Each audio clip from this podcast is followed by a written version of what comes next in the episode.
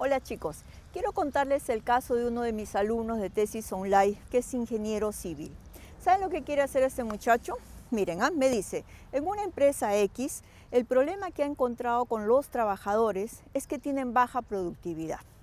Entonces, ¿qué piensa hacer él? Miren, miren su trabajo. Quiere implementar las herramientas de Lean Construction para poder mejorar la productividad de estos proyectos de construcción. ¿Qué les parece? Yo creo que es un buen tema. ¿ah? Para un ingeniero civil es un tema muy bonito. Así que acuérdense. ¿ah?